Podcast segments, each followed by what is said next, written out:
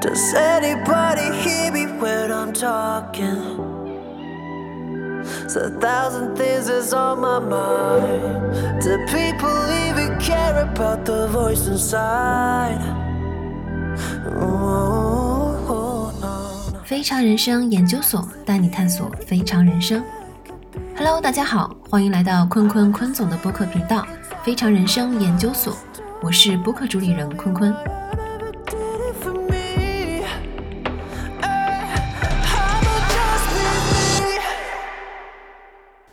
那今天超级开心，我要欢迎一下我们在人力资源领域非常资深的薛逸然老师来到我独立制作的播客。他出过一本书呢，叫做《职场真话》，也有一档播客叫做《识人识己》。从职业事业到识人识己，我们的薛老师都非常有自己的洞见。那先请薛老师跟大家 say hi。哎，大家好，嗯，嗯，我看到薛老师其实也关注了我的播客，就非常感谢您的认可。您的到来对我们来说非常有意义。然后呢，我们播客名字叫做“非常人生研究所”。为什么会请到薛老师？首先，他本人就是非常人生很好的代言。最早呢是在高校做辅导员，后来就转型做了人力资源。在我们现在所谓三十五岁职场危机的年龄，转型去做了管理咨询。那么后来没有几年，就成为一名独立的咨询顾问，并且坚持了十年，直到后来遇到现在的合伙人，并一起创立了工作室，一直在折腾的路上，从来没曾停过。第二呢，薛老师也访谈过两千多的中高层管理人员，作为一个资深的优势教练，加上人才发展顾问，一路上见证了无数各不相同的非常人生。所以今天的内容也会包含一些很有价值的案例，真的是给大家送宝贝了。那之前呢，薛老师和我说过，在二零二三年底这个时间点，尤其是现在整体环境非常焦虑的情况下，有些话想送给大家。那请薛老师不妨先跟我们分享一下。对我估计可能很多在职场的伙伴都知道啊，到今年年底的时候，比如说有些公司会有一些架构的调整啊，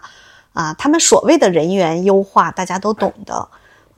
会有一些小伙伴可能会觉得很难，甚至如果不幸赶到了你所在的行业或者组织有一些变革的时候，你不幸成为了那个被影响很大的人，往往啊，因为我们从小父母就教育我们，有了任何问题都在自己身上找原因，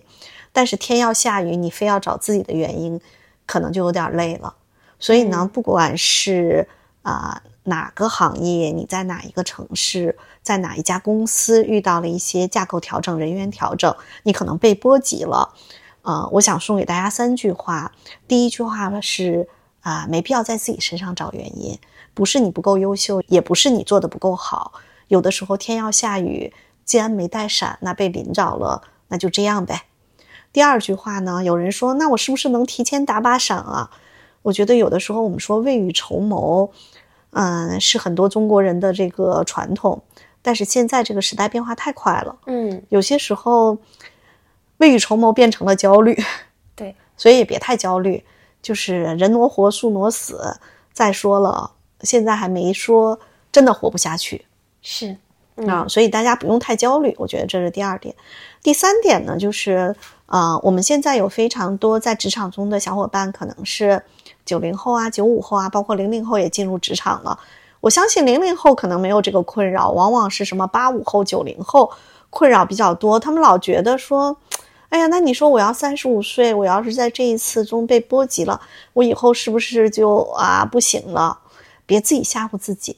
很重要的一个点是，其实更可以就业的岗位还是很多的，嗯，但是有很多小伙伴有可能是卡在他过往的经历和经验中，嗯或者卡在世俗标准中的优秀嗯啊。我曾经说过一句比较过分的话，我说我即便卖包子也能卖得挺好。然后呢，我们家先生怼了我一句说：“那你也没别人十卖了十年的卖的包子卖得好吧？”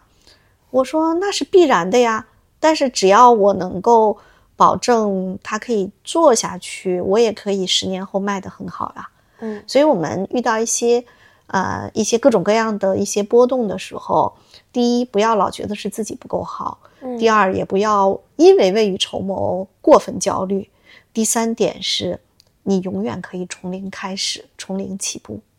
嗯嗯，真的非常非常感谢徐老师。我觉得刚刚这番话，其实，在今天上海刚刚降温的天气里面，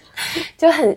非常温暖。比较暖哈，对，对，别老觉得是自己没做好。有很多年轻的小伙伴就是因为太优秀了，优秀到老觉得自己不够好。其实你不用那么优秀，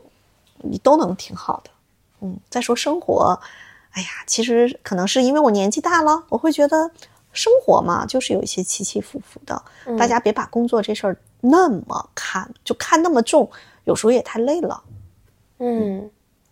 对，其实，在薛老师的书里边也会讲到跟幸福感相关的一些话题啊，所以这也是为什么我非常推荐大家，如果有时间之后可以去看一看这本书。那之前在薛老师的书里边，包括我们的播客节目当中，您常常会提到一个概念，叫做出场设置，这个也是跟一个人的优势会比较相关的。那么，可不可以请您先给大家简单介绍一下？对这个出厂设置一定要把它打上引号啊，因为我们一想这个，啊、你机器设备有个说明书，有个出厂设备，这就太死板了。对我所说的出厂设置呢，有点像是假设家里有多个孩子的这个家庭里面，就显得特别明显，嗯。就是都是同一对夫妇生的孩子，但是他们其实很不一样。对，包括我昨天在杭州住酒店的时候，有两个小男孩，我估计也就八九岁，嗯。他们俩呢是爸爸在楼下跟他们说你们先上去，嗯。但是很显然这个粗心的爸爸也不给孩子门卡，嗯。孩子就跟我一起进了电梯，嗯。然后呢我说你们去几楼？他们说五楼，我说好，正好我也去五楼。后来我就观察了一下，他们俩的衣服、裤子、鞋子一模一样，嗯我说你俩是双胞胎吗？他俩说嗯。我当时心想，一个为啥头那么大，一个为啥头不那么大？就是我我我举了个例子哈，其实我们所说的出场设置，更像是一个人有一些与生俱来的特质，嗯比如说啊，一个取悦排在前面的小伙伴，他天生可能看到陌生人就很嗨，嗯但是一个取悦排在后面的小伙伴，他可能说：“哦，好多陌生人，我特别想找穿个隐身衣。”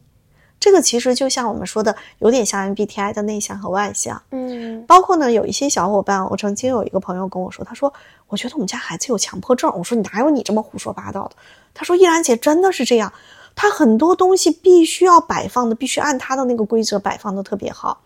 我说：“有可能是你太乱了。”他说：“不是。”但是我们说，这就是每个人的出场设置。嗯而他妈妈其实是一个很大条的人，OK，啊，嗯但是呢，他的女儿其实就很细腻。嗯那这些都是我们说的出场设置，但是这些出场设置呢，我们只是举了一些比较啊极极致的那个概念。嗯但是有些小伙伴会说，哎，我觉得我这样也行，那样也行，你让我做运营行吗？也行，你让我做财务也能做啊，做项目管理也行。有一些人在我的概念中，我是把他说他的出场设置中就偏向于那种可塑性很强的人，嗯但是也是出场设置。嗯啊但我们不要被这个东西说啊，那岂不是我就是这样一个人，我就没有什么改变和调整的空间了？当然不是，嗯我们的职业、我们的教育背景，甚至以后我们生命中遇到的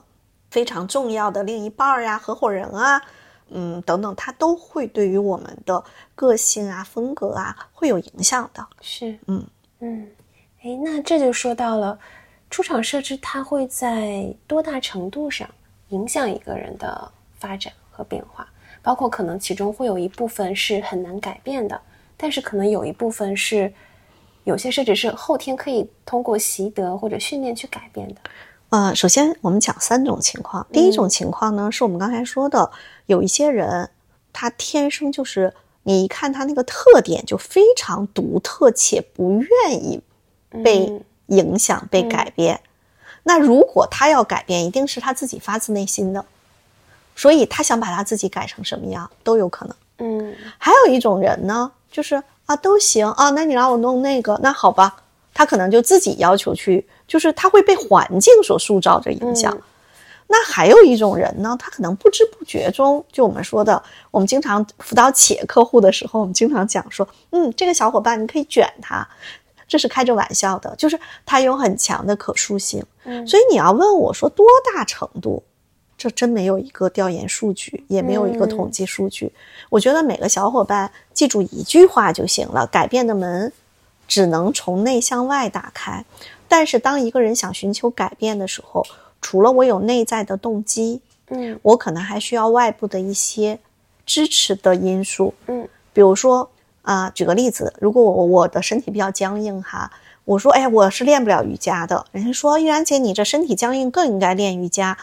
那这样，那比如说第一个我自己得想练吧，我不想练，你能把我绑过去？嗯我想练，这叫内在意愿。我内在意愿有了，可是我现在我就会觉得说，我要一个月还好几万的房贷，瑜伽课也不便宜呢。那大家说，哎呀，你可以自己跟着电视上面的视频去练啊，短视频。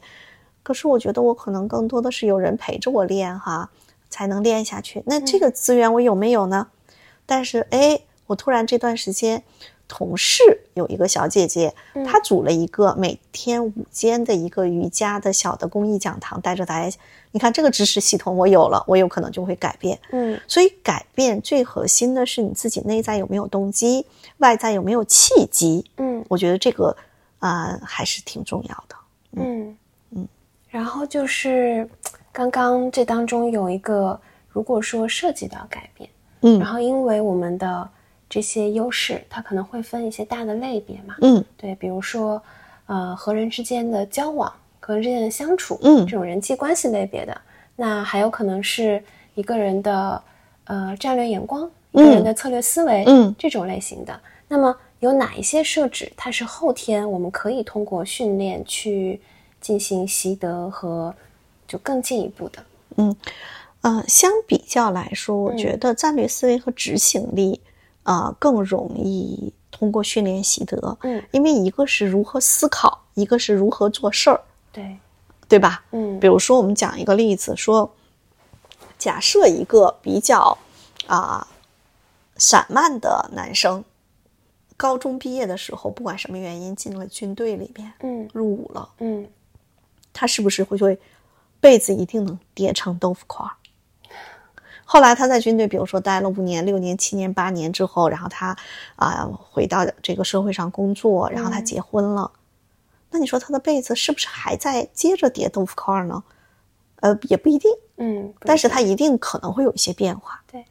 这个是我们说的在执行力维度，有可能做事的一些风格啊、方法啊，可能是会有一些影响。嗯。再比如说啊，一个女生呢，她可能啊平时呢并不是那种特别有创意的人，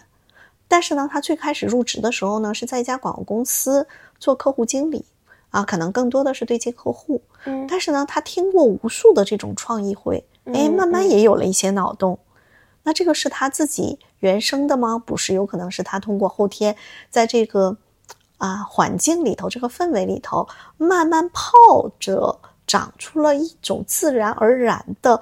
创意思维的这个嗯特质。嗯啊嗯我觉得这两部分是相对比较好通过后天训练习得的。嗯，OK，所以可能相对于那些感受力啊这种嗯比较偏天生一些。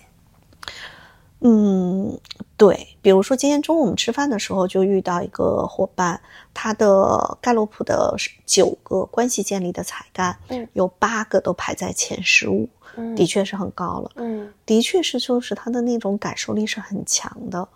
啊、但是他自己以前没有做过盖洛普的时候，他没觉得，因为那个东西都已经是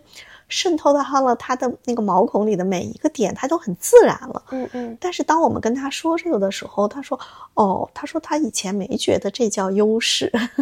啊，对。但也有一些伙伴，我也曾经见过一个，呃，京东的一个小姐姐，嗯她以前个别是排在比较靠后的，后来呢，她带团队，然后她请我去给他们的团队做盖洛普的这个培训。再后来呢，他就会发现他自己的个别如果比较靠后，的确对于每一个团队的小伙伴的那个个体个性化的关注是弱的。嗯后来他在这方面其实是自己还挺花时间和精力去投入在这方面的学习和成长中。对，大概一年半以后，他再邀请我给他们他们的团队整合了一个外部团队。嗯然后他们一家新的公司，他在里头做 COO，然后他把我请过去给他们这个组合完的新公司的管理层做培训，他的个别就已经排的比较靠前了。就是我觉得，当一个人真的发自内心想要一些调整和变化的时候，一定是会有办法的。是的，是的，嗯可能我们听友当中有一些小伙伴还不是非常了解盖洛普的优势测评啊。嗯然后呢，我觉得大家其实可以在听完以后呢，去大概了解一下，然后也就会更加明白我们薛老师刚刚所提到的这些优势，它大概的概念是什么。其实我们知道，事业的话其实是分很多种的嘛。那嗯我们也会比较想要关注一下，说什么样的出场设置，啊、会分别更加适合创业去做自由职业，以及说什么样的人更容易在职场去混得风生水起。当然，这个职场可能啊，我我觉得对这个，如果大家感兴趣，真的去听听十人十集，我们已经录了快小一百期播客了，嗯里头嗯有很多鲜活的案例。对你要让我现在去总结规律的话，啊、我觉得执行力靠前的伙伴，实际上相对来说在职场中会更，就是他们其实做事情真的是很靠谱，而且他们也可能是在每个业务领域中，其实都会能够慢慢独当一面。嗯然后影响力靠前的伙伴，有的时候爱折腾事儿，嗯啊，关系建立在前的伙伴，其实他们一定要选择那个从他的风格啊啊特点上更匹配的工作的场域，因为他们对于氛围的感受力可能是比较灵敏的。嗯啊，如果工作氛围嗯仅仅是一个不太舒，就是仅仅是做事儿或者剑拔弩张的，那他们可能不太舒服。嗯，而战略思维为主的小伙伴，可能更愿意去做一些偏研究类的工作。嗯啊，我觉得只能这一大类说一说。但是如果想看更鲜活的案例，我觉得大家可能需要去听一听《十人十集》里面的这个具体的案例。嗯嗯，对，那那档播客其实我觉得也是很想推荐给大家的，因为在那个当中，嗯我们今天可能只有一个小时的一个时间啊，但是在那个当中，真的有非常非常多很鲜活的不同类型的人，嗯。然嗯后你可以听到他们的一个优势，以及说一些问题的解决是怎么样的。然后还有一个关于引入的问题啊，嗯。就是你认为什么叫做职业规划，或者说，其实我更愿意把它叫做事业规划。或者叫人生规划吧。对对对，这里面其实就说到了，在下周我们会在北京的宽跑道计划的那个活动上，嗯会邀请静子老师来给我们讲人生整理术，其实就是不，它不不单纯是讲什么物品啊的收纳和整理，嗯其实就是帮助我们去整理我们人生的不同的阶段，嗯我们跟自己的关系，跟重要他人的关系，嗯啊，以及我们在这个社会上怎么找到自己的定位和这个发展的轨迹，嗯，我觉得都是这样的一个大的、比较宏大的一个范畴的事儿。嗯那呃，职业规划呢？比如说，大家老说，哎，你职业规划是走专业路线还是走管理路线？你是想在五百强的大企业一直做下去，还是有创业的打算？好多事情不是你想清楚的，好多事情是，就是自己是个什么什么样子，其实也并不清楚。你只有碰走出去了，碰到什么弹回来才知道。所以，关于职业规划呢，我倒反倒想给大家三点建议。第一点呢，就是还是要去尊重自己的本心，以及去了解自己，就是啊、底层的价值观。我觉得这个其实是很重要的。嗯第二个点呢，就是如果你发现自己是一个嗯工作狂，非常嗯希望在事业上有成就的人，在我那本书里也讲到了，实际上有的时候职场是一个大的社会化分工，并嗯不是能给你那么多成长空间。如果你真的特别想要成长空间，不妨早点折腾去创业。嗯啊，第三句话呢，就是有的时候可能我们过度放大了在工作中你需要啊升职加薪的那个目标，嗯有的时候当那个目标达不到你预想的时候，你可能会觉得人生毫无意义。但是人生的意义不是仅仅在工作中的升职加薪，人生的意义是更多元的。嗯，当你把你的这个世界撑得大一点，也许不需要升职加薪，你也可以获得人生的幸福。对，这其实就是一个更大的命题了，就关于一个你怎么去看待什么叫自我实现、嗯。自我满足。是的，是的，对，嗯。对。而且，其实，在当下的社会当中，我是觉得，确实很多时候你的计划赶不上嗯，眼前的变化。是的，是的，对，那其实说到职场的话，我们就会想到说，嗯、之前在薛老师的这个书当中也会提到啊，就咱们讲光干不说是傻把式，嗯，对吧？嗯那光说不干就是假把式，嗯得又会说又会干才行。嗯但是怎么样又会说又会干？比如说我们现在有周报，也可能有一些绩效评估，但是不同人的文字能力、总结能力是天差地别的。嗯那么写成文字的工作内容呢，又很容易被忽略掉。嗯对那如何做到就是有更加具象的一些实操性的建议吗？呃，首先呢，我们去想，就是我们以前呢，好多小伙伴会自然而然觉得说，哇，我干的怎么样？我的领导还不知道吗？啊，我熬了三个通宵把这个项目做的还不错，领导为什么也不夸夸我呢？你领导熬了五个通宵，他他也真的是精疲力尽。所以我们说，有的时候能干还要会说。这个会说呢，并不是天天要去领导那儿邀功，嗯啊，包括我们很多公司都在写什么日报、周报，那个东西有的时候领导也也取决于领导，有些领导可能还看得比较仔细，有些领导就唰唰唰就看完了，因为都很忙。对，但是我们其实啊、干出来的活儿还要想办法把它更好的表达出去。嗯其实这是要选择合适的契机。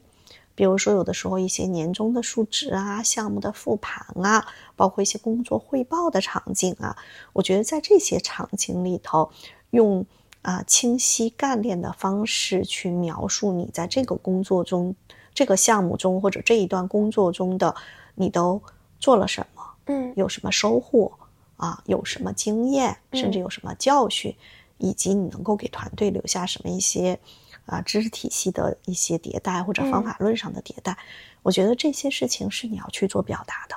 但是要选择合适的契机。你就想吧，假设咱俩一会儿着急出去开会，嗯结果有一个小伙伴非拉着咱俩跟，哎呀，上周我们那个做啦，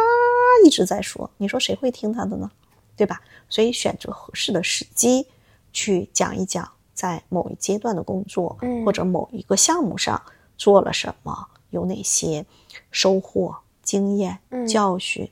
迭代的方法论，我觉得是要要去讲。嗯这是一个点，是说我们要找合适的时机，对吧？，而且要用合适的表达。嗯嗯，对。那刚刚其实也提到了，在职场当中，管理者和下面员工之间其实就有一些比较微妙的嗯这样的一些关系啊。那其实，在现在这样一个嗯、呃很快的时代，很多人在职场当中并没有被很温柔的、很温和的嗯对，待是的，对，也会导致就您也这么说，就人际关系没有弹性。是的，是的，在那本书里头我也讲到了。嗯对对对，那其实，嗯，就像现在的互联网公司，其实大家的工位做的就像大排档一样，嗯，对吧？那其实从空间上面也能体现出来，是的，人际之间弹性变变小了。嗯，对，所以，嗯，在书里边有一个章节就关于情绪管理这一点，就您嗯提到管理者他的情绪管理也是非常重要的，因为不同的人、嗯不同的角色在职场当中，他有各自的压力。嗯啊。然后呢，这也是每一个职场管理人在他漫长的职业生涯当中必修的一个功课。嗯所以您可以跟我们分享一下您的观点吗？就比如说对于我们的管理者，嗯然后您会有什么建议或什么话想说？嗯嗯，我觉得是这样的，就是首先呢，呃，就好像我讲过那个例子，就是我们嗯早晨起来啊、早高峰挤地铁，大家都很拥挤，所以每个人都没有空间。啊、我觉得这是一个外在的条件，就是它是个客观存在。嗯我也不能说，嗯，不能说这怪具体的哪一个人或者哪一件事儿。对，嗯，但是自己要有一个觉察，比如说，如果你晚上到家了特别累，你是接着刷短视频，啊、让那些信息不断的在涌入到你的世界里面，还是静静的待一会儿，看会儿书。包括我有一个朋友，就是每天晚上特别累了，回家写毛笔字，嗯，让自己静着待一待，甚至他为了不再早高峰那么紧，他会把他的作息稍微调整一下，晚上加班就在家工作，他不会特别晚，嗯，他争取比如说十一点之前要入睡，然后他可能会在夏天的时候会在五点半六点起床，然后他特别早去公司干活，就是他跟那个九九六非常不一样。嗯嗯然后大家都问他为什么，他说因为早上我一个人在办公室工作的时候，我觉得我特别的幸福，看着那个窗外的太阳升起。嗯他说，如果人多了的时候，我其实是会感觉到有一点缺氧。OK，所以呢，你看这个点，就是我们说的是每一个人都要做自己健康的第一责任人，包括心理健康。对，啊，我还认识一个小伙伴，他跟我讲，他说：“冉老师，我们这段时间特别忙，我明显感觉我自己状态不对，嗯所以在这一段时间中，我给我自己加了三个外挂。”我说：“什么叫三个外挂？”他说：“第一，我每周会去找心理咨询师聊，但是我是远程。”嗯他说：“我觉得在跟他交流的时候，我会感觉到我被允许、被接纳，我会有一些情绪能够释放出去。嗯他说，好像我跟他说完之后，我就轻松一点，啊。但是我也有小伙伴跟我说，说杨老师，我去找了心理咨询师，找完他之后我更难受了，我决定不去找。我说 OK，这也是可以的。所以要去给自己找自己的这个情绪压力排解的方式。他说这是第一个外挂，第二个外挂，他就是每天早上在家做一段时间的小的这个瑜伽的动作，或者一些运动。嗯啊，第三个外挂特别有意思。她说她现在是她男朋友是在这个体制内下班还算比较准点。她说她有的时候宁可回家工作，是因为她男朋友给她做饭。她就说我无论如何都会在八点左右到家跟我男朋友一起吃饭。她说这个外挂对于我的那种心理感受是非常重要的。嗯，所以他说，在我们项目特别忙的时候，他说为此我有过一次特别神奇的体验是，我八点到家吃完饭，然后我跟我男朋友说我去加班了，她男朋友看着她都惊呆了，说为什么？她说因为我回去了，我可以去加班了。她男朋友说要不我陪你去加班吧？她说好呀。嗯然后她男朋友就开车送她去单位，把那些事情都弄完。他们可能那天晚上。啊，开车回家的时候已经可能也都夜里十十二点了吧，然后他当时还发了一个朋友圈，你看他实际上他是想办法让自己的这个情绪能量是一个正常循环的，是嗯，这个案例是不是很有启发？是的，就刚刚这两个案例，其实他们会比较偏向于说，我有这个意识，嗯，我有要去管理自己情绪的意识，然后我去想了一些办法来去进行我自己的情绪管理。嗯，对，但是还有一个前提，就是他的有意识，对吧？是的，那情绪，就他要知道情绪可能不是非得要爆发的，不是非要施加在某一个你的下属或者是谁的身上的。对，而且还有一个点就是，就是有的时候你的情绪，现在的零零后、九五后，你把情绪散发在他那儿，他第二天就可以不跟你玩了。所以，你我觉得作为管理者，其实也要知道，就是，嗯嗯，你会有更大的责任，或者是啊、去需要去管理整个部门或者团队的这个场域的能量，嗯或者这种氛围。嗯所以有的时候，如果你状态不好的时候，你不妨自己到楼下转一圈儿，别在工位上待着，别在部门这儿待着。嗯，嗯对，所以我觉得之前薛老师提到过一个概念，就是嗯你说管理者既要当将军，又要当政委，嗯这个我觉得特嗯别有意思。对，但是大多数人做不到。所以呢，如果我们是小伙伴呢，你也知道，你领导就是个人，你也，他也不是个，他也不是个英雄哈，他也不是一个什么，所以呢，你也有的时候看到他发脾气的时候，你也别被他的脾气搞得情绪太低落。你就想，我记得我曾经辅导过的一个企业客户，他们的小伙伴就跟我说说。我 不能说这个，到时候会被被会被打的，就大概的一个意思，他的情绪有波动了，所以啊，他们就用了一个名词去代指这个这个领导的情绪 OK 啊，然后大家一说完了之后，大家就哈一笑，就大家背后吐槽领导的事儿很多嘛，对吧明？白，嗯嗯，明白明白。OK，其实管理者他，嗯、能先意识到他的情绪爆发可能不止影响的是一个点，可能会一个面儿，对对横扫一片。对对对对 对，引用的词，对，是的。然后，嗯，其实提到这里就会想到一个概念，就是说 PUA 嘛，嗯这嗯个词经常会被提到啊，现在。然后薛老师在这方面的阐述，我觉得是还蛮有价值的。就嗯您可以跟大家分享一下嘛？您觉得什么叫真正的 PUA？它会分什么类别？对我这个是我自己创造出来的一个概念，当嗯然也有人说，好像我在替 很多人在解脱，呃，解就是在帮他们啊、其实不是，是嗯因为中国的文化啊，就是啊、如果你你对中国的文化有一些更多的理解，你就会更能理解这个点，更多的了解之后，因为中国人基本上我们小的时候，大多数的家长都是会觉得打是亲，骂是爱，嗯，然后这句话对于我们七零后来说，真的是，哎，说的是，那我们小时候就是这样啊，我妈我妈骂我是因为她爱我，她希望我更好，但是呢，很多人会把这样的一些呃特质哈带到了职场中，嗯所以某些领导呢，他对某个小伙伴特别重视，他就骂他，他骂他呢啊，但是他又他又很重视他啊，小张你这个做的很好。过两天我说小张你这个干的什么呀？而且他还有一个自己的自洽的说法，叫我是对事儿不对人。嗯然后小张就会觉得你这给我冰火两重天，我到底是好呢还是不好呢？然后这时候就呃演化出来了一个领导在 PUA 我，嗯但是那个领导呢，可能只是啊全面接收了打是亲，骂是爱，而且叫对事不对人，就他把这个当成了他的管理信条。嗯但是实际上，他在这个过程中，他有 PUA 的行为，他并没有 PUA 的动机，嗯而动机是。我就是要操控小张，让小张觉得离开我他什么都不是，所以他就离不开我，这叫 PUA 行为。嗯但是他领导可能说，我当年也是那个张总当时骂我的时候，比这可狠多了。但是他不知道说，作为一个八零后，嗯好像大家面对这个场景都是叫打是亲，骂是爱。但是对现在的九零后、九五后的小伙伴，我觉得要更多的是尊重，更多的是有话好好说。嗯嗯，明白。因为刚刚您提到对事不对人的时候，其实我们都会心一笑啊。嗯因为有的时候，即便是你是对事，你也会在对事的过程当中不小心把这个水溅到人家身上。对我们，我天天以前跟楠姐也聊，我说这个我们以为是自己处理的事儿，事儿后面站着一个人、几个人、一堆人。嗯，啊它不仅仅是一个事情。对，而且现在的小伙伴可能对于这种，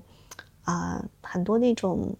东西的敏感度会更高了，在意程度也会更高。对，那在这个大的背景下，也是希望所有管理者也很辛苦，其实管理者也挺不容易的。是的，就有的时候还是我说的，有话好好说嘛，嗯嗯，多沟通。对，多沟通。多沟通。然后刚刚其实我们聊的主要是在职场内的一些情境啊。那其实，呃，我们也知道现在职场它作为一个主流的跑道也越来越拥挤了，嗯，但是另辟蹊径也不容易。那当然。对，所以首先就第一个问题是我们如何判断自己是否适合在这个主流跑道上去继续跑下去。嗯，第一个是呢，嗯，我们会觉得在主流跑道跑的人呢，相对来说，啊、他不是那么自我意识特别强的。嗯就是我觉得自我意识特别强的，老是想揭竿而起，啊，这是一个点。嗯第二个呢，就是，嗯，他可能并没有那么强的啊、成就动机，嗯或者权权力动机，就他内在的动机就会觉得，啊，这个不就是一份工作吗？好好干就挺好的呀。啊，我前一段时间呢去了某省啊、给他们的这个省的啊、银行的某几家地市的呃管理层做盖洛普的培训，嗯。然后看他们的数据还真挺独特的，就是他们就挺适合主流跑道的。，OK，但是来找我做 C 端的，就小伙伴做个人咨询的，有很多人，你看那个报告，我就心想，尽情的折腾吧，啊，所以这个其实是你你要一定问我规律的话，我是会觉得就是非常在意自我成长、自我价值实现、生命意义感的伙伴，嗯。其实有时候在主流跑道上，他会觉得不太适应，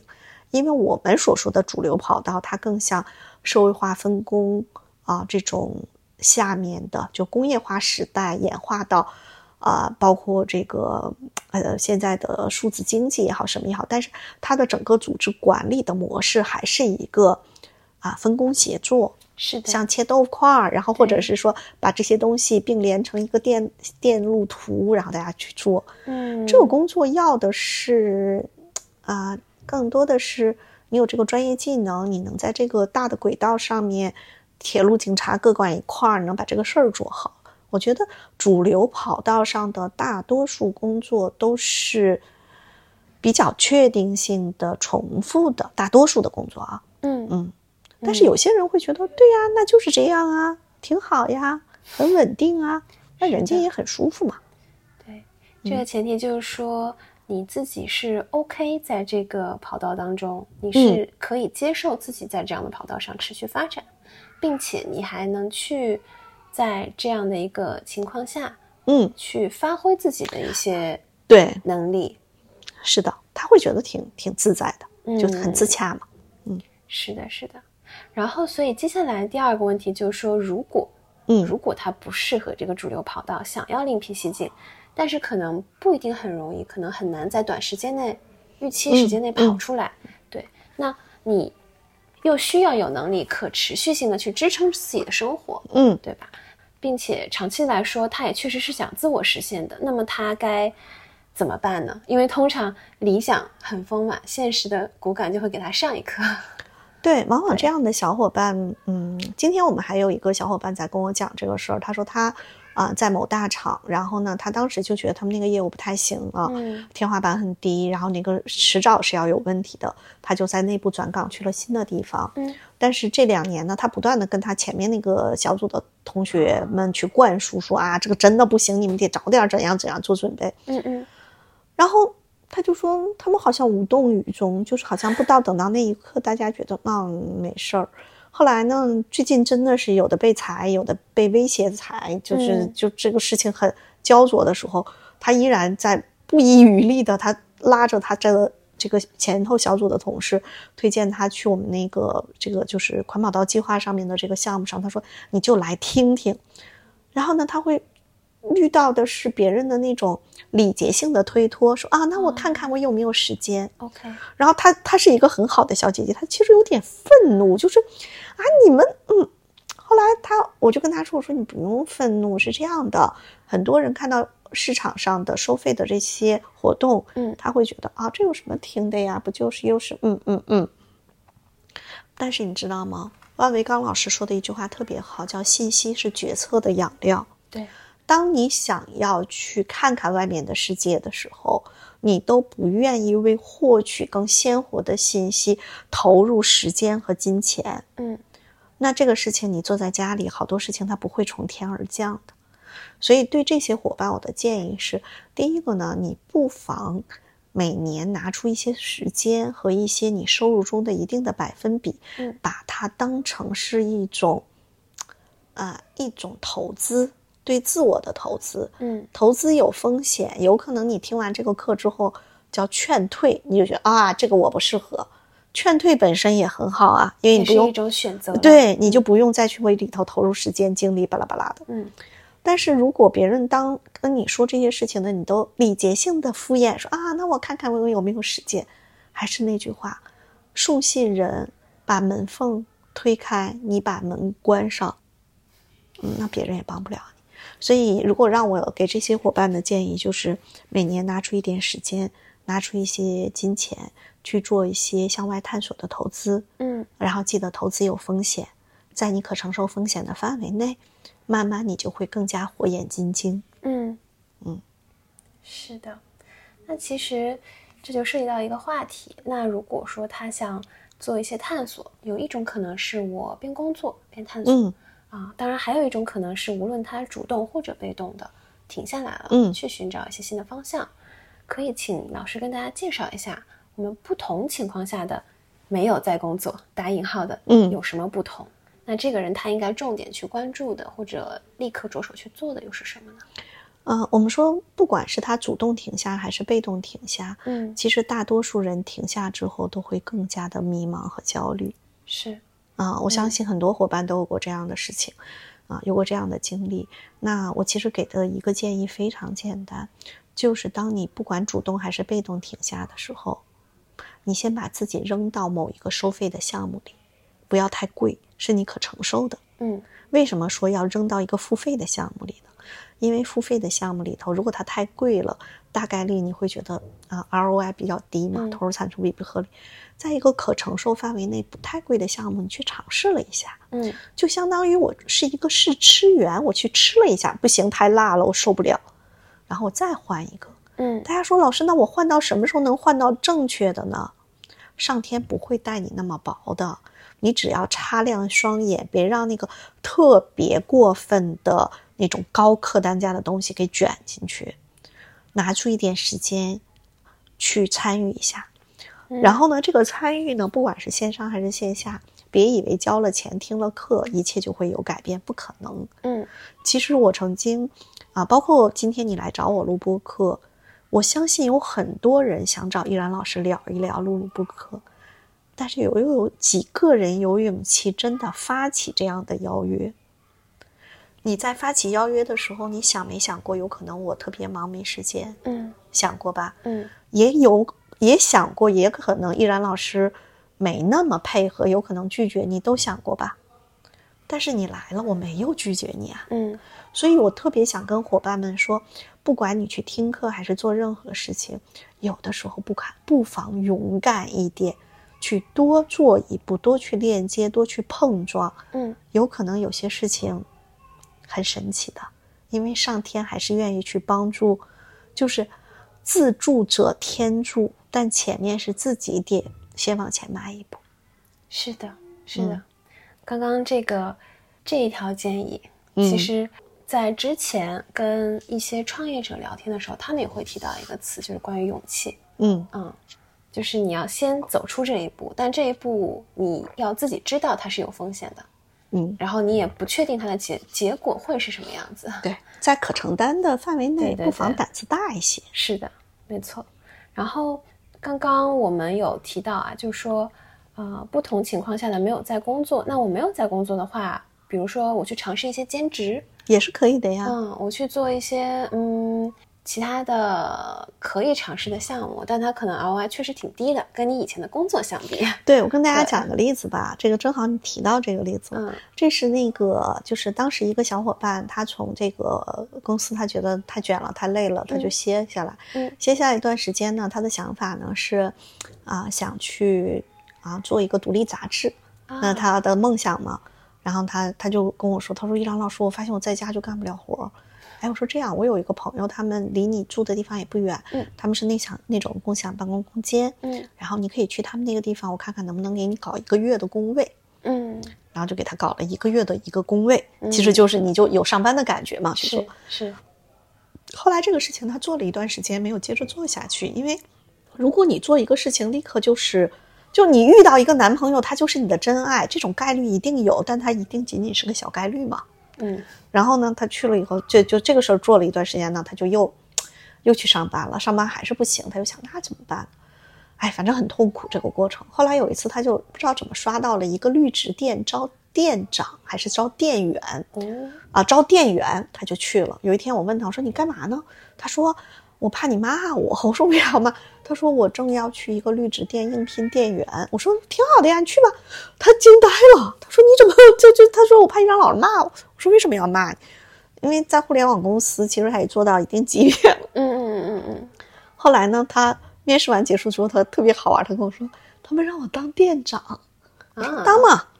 原来这个店就他一个人，所以店长和店员都是他。然后在冬天最冷的时候，他说：“嗯，他在那里冻得很厉害。”然后他整天发朋友圈说：“如果你此刻到哪里，就能看到一个快二百斤的胖子，手冻得哆哆嗦嗦，在给植物打蝴蝶结。”大家想一想，如果特别可爱。后来机缘巧合，他就开了自己的植物店。嗯啊，然后呢，每隔一段时间我跟他聊天，都不用我问他最近怎么样，他就开始自动化的开始跟我汇报最近在做什么，在做什么。嗯前一段时间他跟我说，他说我最近在做小红书的直播还不错，巴拉巴拉跟我讲。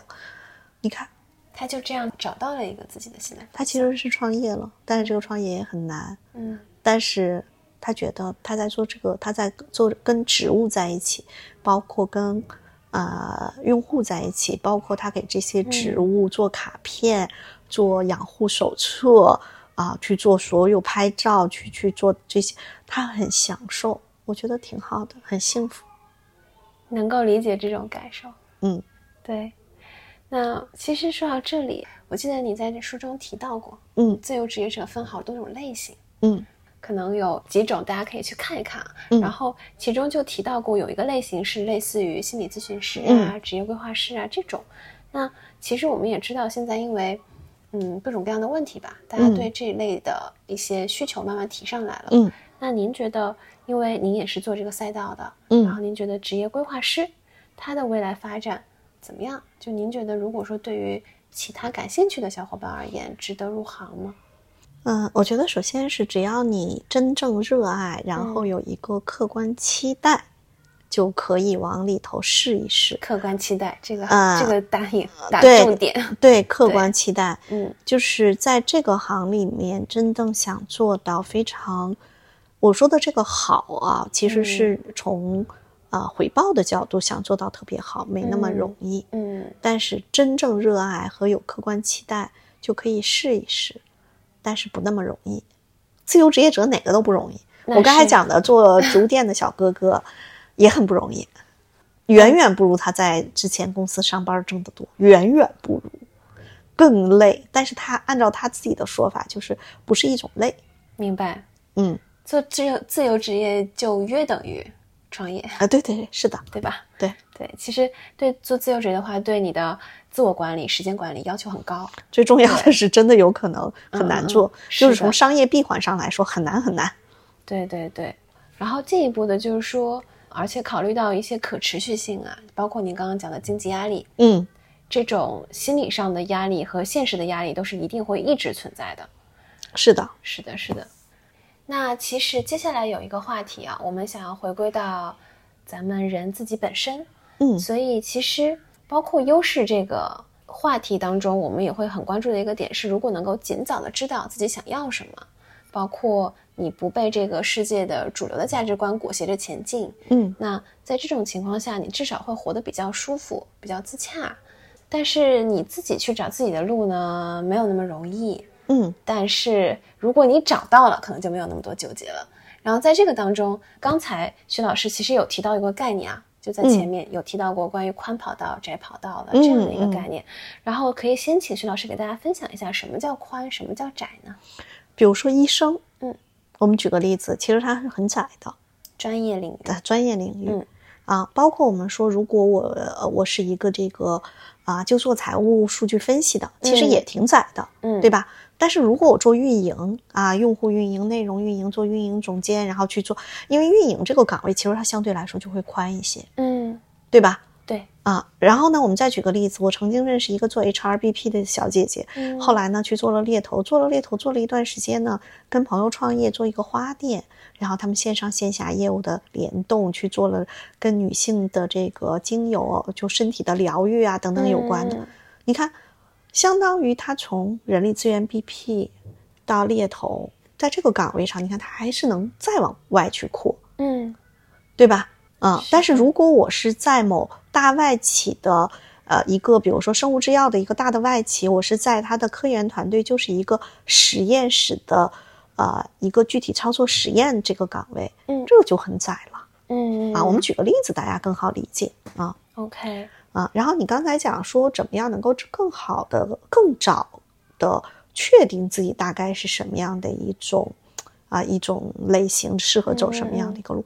我觉得，首先第一个是，有些人很容易确定，有些人就是要通过不断的尝试和探索，他才能确定。因为这个不是你自己定，是你跟外部交互，不是说我想进这个门儿，我一脚能把门儿踹开，对吧？嗯还要那个门儿，它是一个，就它它是不是给你开门儿？啊对对对，所以，呃，我最近今年啊做了一个小的项目，这个项目其实是一个线上的，你可以把它理解成一个课程，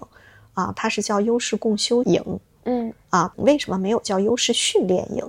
我这个人不喜欢训练这个词，我觉得小时候谁要训练我，我也不太同意嗯啊。我觉得主动权在我手里嗯啊，我觉得只有我可以训练我自己。嗯 啊第二个点呢是，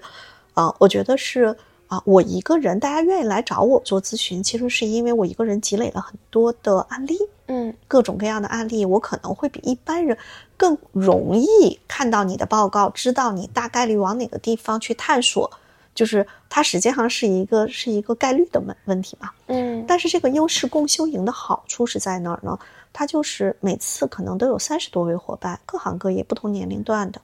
就是大家会一起去提问嗯啊，大家也会去拉各种自己的小的腾讯会议，他们甚至拉群互相去讨论。啊我只有一个特别严格的要求，就是在里头大家不要发生商业往来，不要有商业往来。嗯啊，那其实是杜绝一些风险嘛。啊，那你说他们在这儿认识了，谈成恋爱了，最后成为合伙人了，那也是后面的事情。但我一开始会去要提醒大家，嗯，那我们在这里在做什么呢？其实说白了就是让大家看到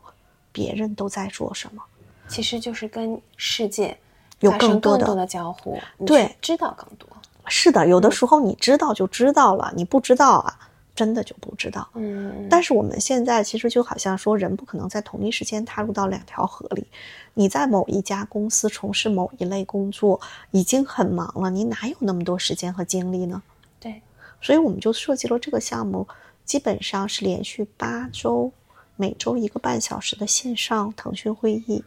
但同时，这个项目的最大的两个特点是，第一个是有两次答疑，这两次答疑每期都能收到小一百个各种各样的问题。嗯，我喜欢一句话，这句话是我多次强调过的，就是我们每个人都可以在别人的故事中找到我的解药。嗯第二个点是，有一些小伙伴他的经历有可能会给到别人一个启发，是，我觉得这个很重要。所以大家要想去看更多的可能性，你并不是说一定要来参加我的优势共修营，我觉得你去找你能够触碰到的你所在城市的这一类的机会，嗯，把自己的世界打开，我觉得这是第一步。打开自己的世界。嗯嗯，对，这就涉及到可能说，有的人觉得自己一手好牌没有打好，也有嗯一种可能性是他选错了跑道。对，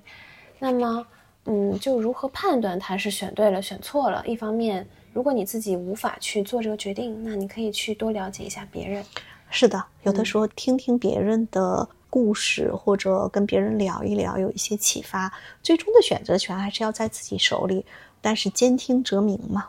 嗯对，这就想到，其实有一类人啊，就嗯比较偏理想主义者的。嗯就您嗯之前提到过，您特别害怕碰到这呃，对，种类型是的，是的，就他可能不够落地的一些嗯咨询者。对，那偏理想主义的人，他在现实当中确实更容易拧巴啊。嗯然后您觉得，就是您会有什么建议吗？哎，对，之前有个朋友跟我提到一个，我觉得印象蛮深刻的观点，就他说，觉得理想主义的人更容易去实现一些长期目标，然后呢，极度现实主义的人，他相对来说更容易去实现一些短期目标。嗯，这句话有道理。但是我还看过一句话，我觉得也嗯挺有道理的。嗯他说，很多理想都是需要包上商业的外壳才更容易实现，你需要加上现实主义。或者是说，嗯比如说我们看到的某些商业大佬实现了某些社会理想，但是他是因为商业大佬实现了社会理想。嗯啊、嗯所以这两句话呢，我觉得都有道理，嗯没有哪句话是绝对的正确，就看大家怎么去理解。嗯然后呢，我这几年呢，其实还在接一些咨询的时候，我现在对于理想主义的小伙伴好像，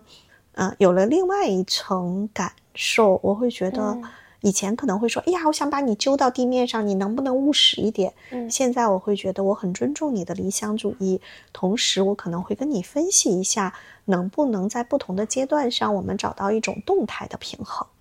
嗯嗯，你要尊重他的内在的这种理想主义，就像你的朋友说，也可能他会实现一些长期的价值，甚至有的时候我会帮助他们去推荐一些啊其他的一些社群啊一些活动啊，让他去在那个地方得到一些啊滋养或者一些更多的这种支持。嗯嗯，这就涉及到说，如果我们在认识了自己的基础上，嗯你怎么再去进一步的活出自己？嗯对，嗯，其实现在大多数人，大多数人无论在职场中还是生活中，嗯都是活在一个评价体系当中的，这个很难改变。包括你怎么去说自己是否优秀这件事情上，嗯也很难走出传统的一个衡量标准。但我们其实知道，现在越来越多的人知道衡量标准不止嗯嗯一种。对，那您觉得我们应该怎样去做一个自我评价，去做自我认知会比较合适呢？嗯，我觉得三方面。首先，第一个是你要知道你自己是萝卜还是白菜。我每次这样举例子，大家千万别说我物化人啊，别这么说。我觉得我只是想举一个鲜活的例子，告诉大家，你要先知道你自己是什么特点的啊。比如说，举一个很典型的例子，就是当一个小伙伴知道他并没有办法像他的哥哥那么能够长袖善舞，他哥哥非常长袖善舞，而他自己其实是一个比较内向的、温和的。啊，特别有共情能力的，也是一个男生，嗯，但是他们家有两个男孩子，然后年龄差的又不是很远，父母总是会觉得哥哥 更有阳刚气，而他好像有点，啊，有点那个什么，嗯，但是如果他拿哥哥的那个评价体系来来看自己，拿哥哥当镜子来照自己，那自己就真的没办法了。嗯，但是呢，我觉得有一个很重要的一个点是，当他知道我的这种共情能力，我对这种艺术啊、对审美啊、对很多东西、对文字、音乐的这种驾驭的能力，就是我那种，呃，敏感的共情力呀，各方面非常棒的时候，他要先看到自己的这个特点，而不要去照哥哥的镜子。对，不要盲目的去做这种。对，我觉得我们在呃生活中经常照了一个跟自己没关的镜子，嗯，然后这个镜子天天让我们觉得说，你天天问他魔镜魔镜，我是最漂亮的吗？他说不是，啊，就我觉得没有必要，就所以还是要了解自己的优势，我觉得这是第一点。嗯第二点呢，其实要找到。要找到你自己的社会支持系统，就我老强调社会支持系统。嗯嗯，就比如说，有很多小伙伴，啊、他从小不管是他的家庭啊、工作中啊，其实他做的已经很好了，但是总有人希望他更好。就是我记得那句话，就是每个人都期待我飞得够不够高，有没有想过我飞得很累？嗯但是如果他有特别好的朋友，会跟他说：“你不用再去，你很好了，你就做你最擅长的事情。这个事情我就做不了，只有你能做。”嗯他的这个社会支持系统实际上是一个能够看到他的优势、欣赏他的优势，并且不断的去调用他的优势的人，嗯他其实也会感觉到自己的那个被激活。嗯，我觉得这个支持系统太重要了，因为人人都需要外部的反馈。嗯第三个点，要想活出自我，其实就是要看到自己阶段性的成长与变化。嗯嗯，每个人都有阶段性的成长与变化，但是我们现在太忙了，我们一路狂奔的路上，不知道树叶已经掉了一些，不知道秋天已经到了深秋，过一段时间会变成冬天，冬天来了，春天还会远吗？嗯啊，所以我觉得我们阶段性要去看自己的成长和收获，要给自己发奖状啊。所以我觉得这个是活出自我，嗯，很重要的一个点。就相当于一个小姑娘，天天都是在等着别人给她发糖，她才觉得自己够漂亮。那没糖吃，觉得自己不漂亮，她很悲伤，她很委屈，她的确会越来越不漂亮。所以其实刚刚薛老师说了三个点，嗯，第一个就是你要找到一个正确的坐标系，对，是的，在那个参考下面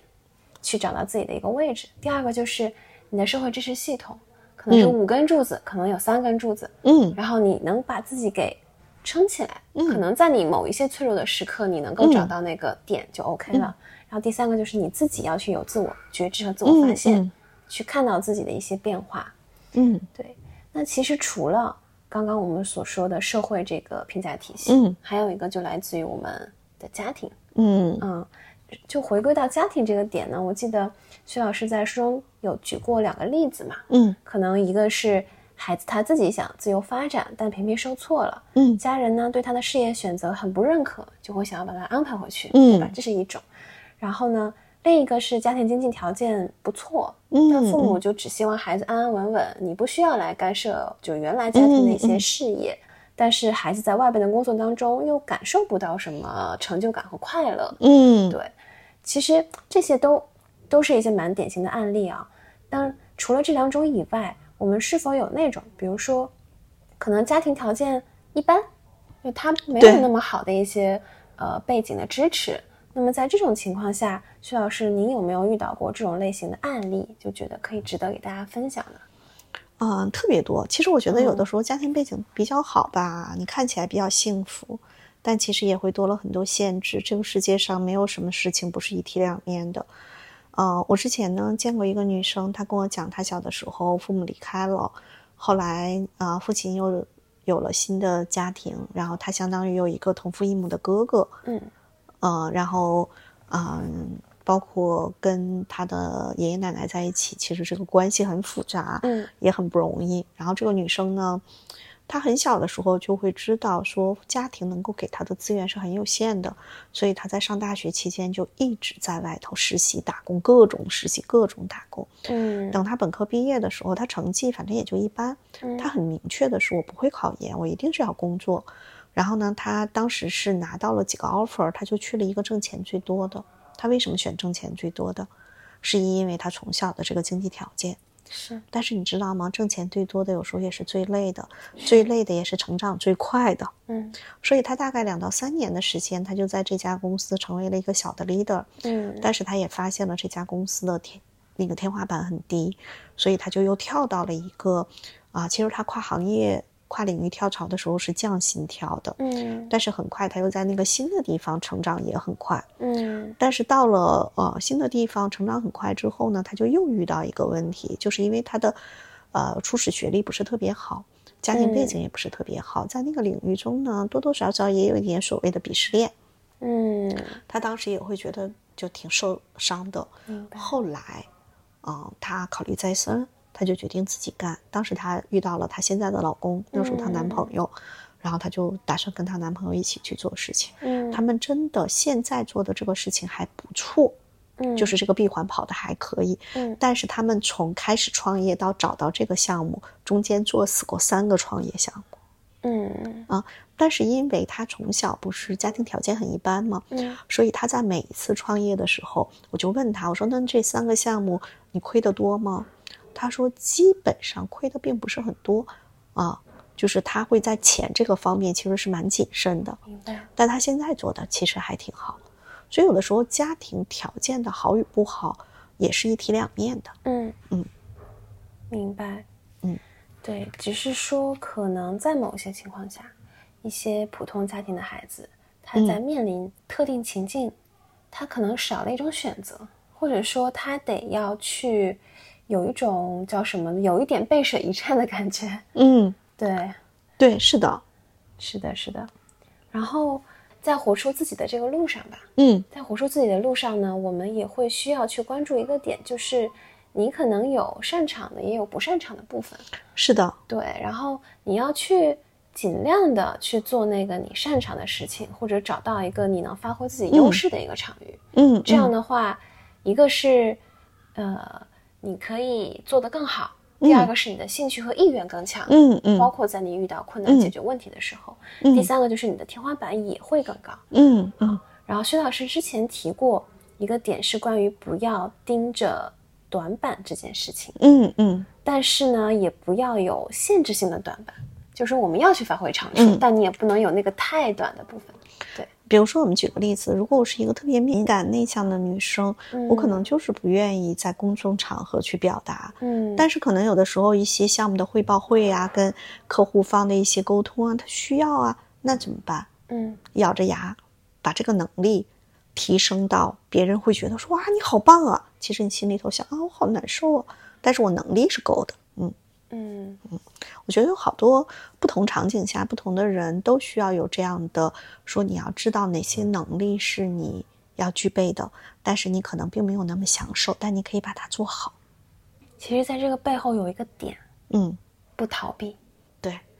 或者有的时候会知道，就跟学自行车似的，早点学会了，你就会骑了。嗯嗯。不过这一点啊，就是说我能了解到的，嗯身边也有一些这样的小伙伴，我很清楚，可能对于一些人来说真的很难。嗯他想要去直面这个问题，并且把它变成自己能够去做的一件。嗯，也可能时机没到。我最近特别有智慧的就是，我原来特别想 push 大家，想 push 想 push，但是 我发现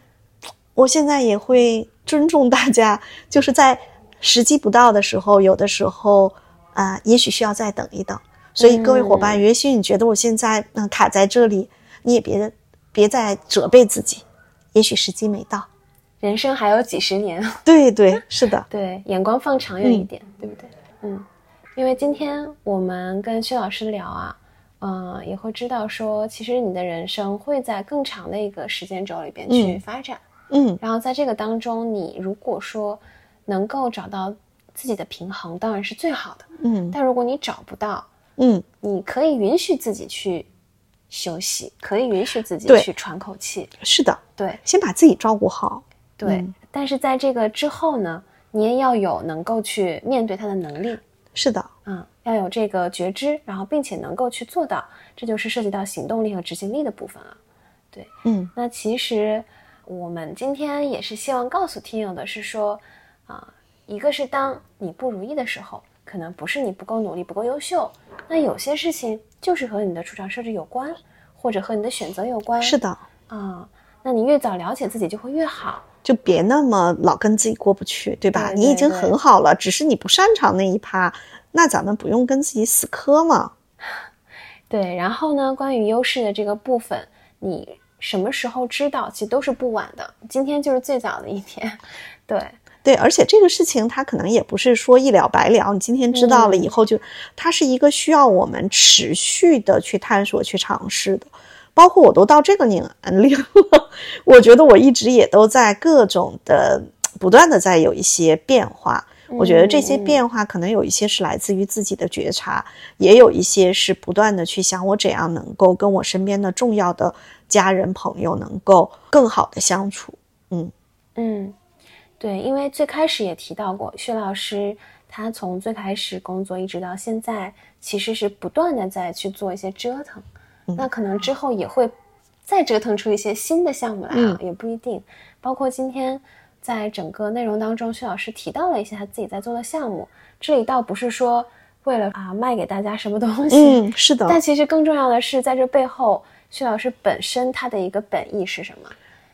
对，我就觉得，就是这个项目，其实刚开始做的时候，也不是说完全从我自己这儿发起的，嗯是被推动的。嗯，就是有些伙伴说：“依然老师，我们来不了你的线下，那有没有线上？”对，那以前线下我们可能是一个一天的，那我就想线上怎么来做呢？嗯我就心想上线上需要啊、另外的一个做法，但是在线上做的过程中，我们也通过几次迭代，包括一点一点让大家原来是以我讲为主，嗯。但是呢，后面我们把这个共修营定成了，就是每个伙伴在里头要去链接他人，跟其他的伙伴做故事的交换，嗯，其实就是让大家把自己的世界打开。嗯，嗯，这就是一个机会啊，其实。是的，对，就像薛老师刚刚所说的，你也可以在自己所在的那个城市、那个环境当中去探索是否有这样的机会，是的，是的，可以去进行更多的连接。嗯对，嗯，那其实今天呢，我们跟薛老师的聊天是一个很好的开始，嗯，然后可能以后也会有一些更多的机会去探索，就给大家带来一些，比如说更聚焦的一些话题，然后嗯更有价值的一些内容。对，那 OK，其实距离我上一次见薛老师已经过去了大半年。快一年了吧？啊，反正上一次是北京，对是的是的应该风和日丽的日子。对，对，但是天气还很冷。今天也刚好是上海突然入冬的第一天，还挺有宿命感的。嗯，对，那今天我们这个内容的核心的部分嗯就到这里吧。好的，我，们非常感谢徐老师，然后抽出的时间来跟我们进行这样的一个对也很巧，因为今天在上海。对对对，刚好徐老师来上海了，对，不然可能还没有机会立刻就能见到面。是，的，嗯，是的，是的。行，好，我们谢谢徐老师。好的那我们这样好，谢谢，嗯。，OK。